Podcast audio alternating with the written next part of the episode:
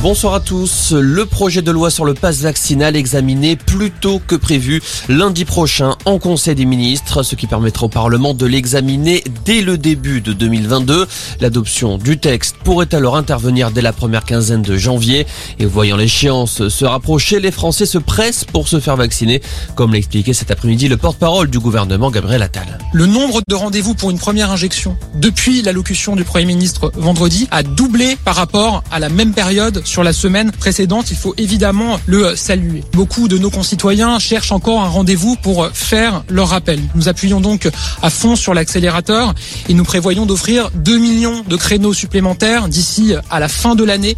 Évidemment, nous avons besoin pour y parvenir de toute la mobilisation des professionnels de santé, des élus locaux. Vous savez que sur ce point, le Premier ministre Olivier Véran a déjà annoncé un renforcement des moyens et des personnels qui peuvent procéder à des vaccinations dans les centres. Ils répondent présents sans hésiter. Et pendant ce temps, le variant Omicron continue de se répandre. À Paris, il représente plus d'une contamination sur trois. Omicron déjà majoritaire au Danemark. Là-bas, le nombre de cas vient de battre un record absolu. Retour en France où le gouvernement sort le carnet de et annonce un soutien financier pour les entreprises de l'événementiel, mais aussi les traiteurs, les agences de voyage et les salles de loisirs, des entreprises durement affectées par la forte reprise de l'épidémie.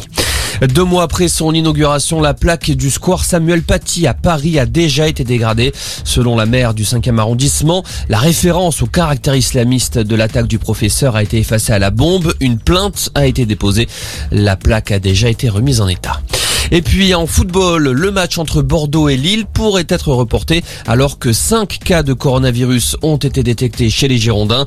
D'autres tests PCR ont été réalisés au sein de l'effectif. Normalement, la rencontre doit se jouer demain soir. Voilà pour l'essentiel de l'info. Excellente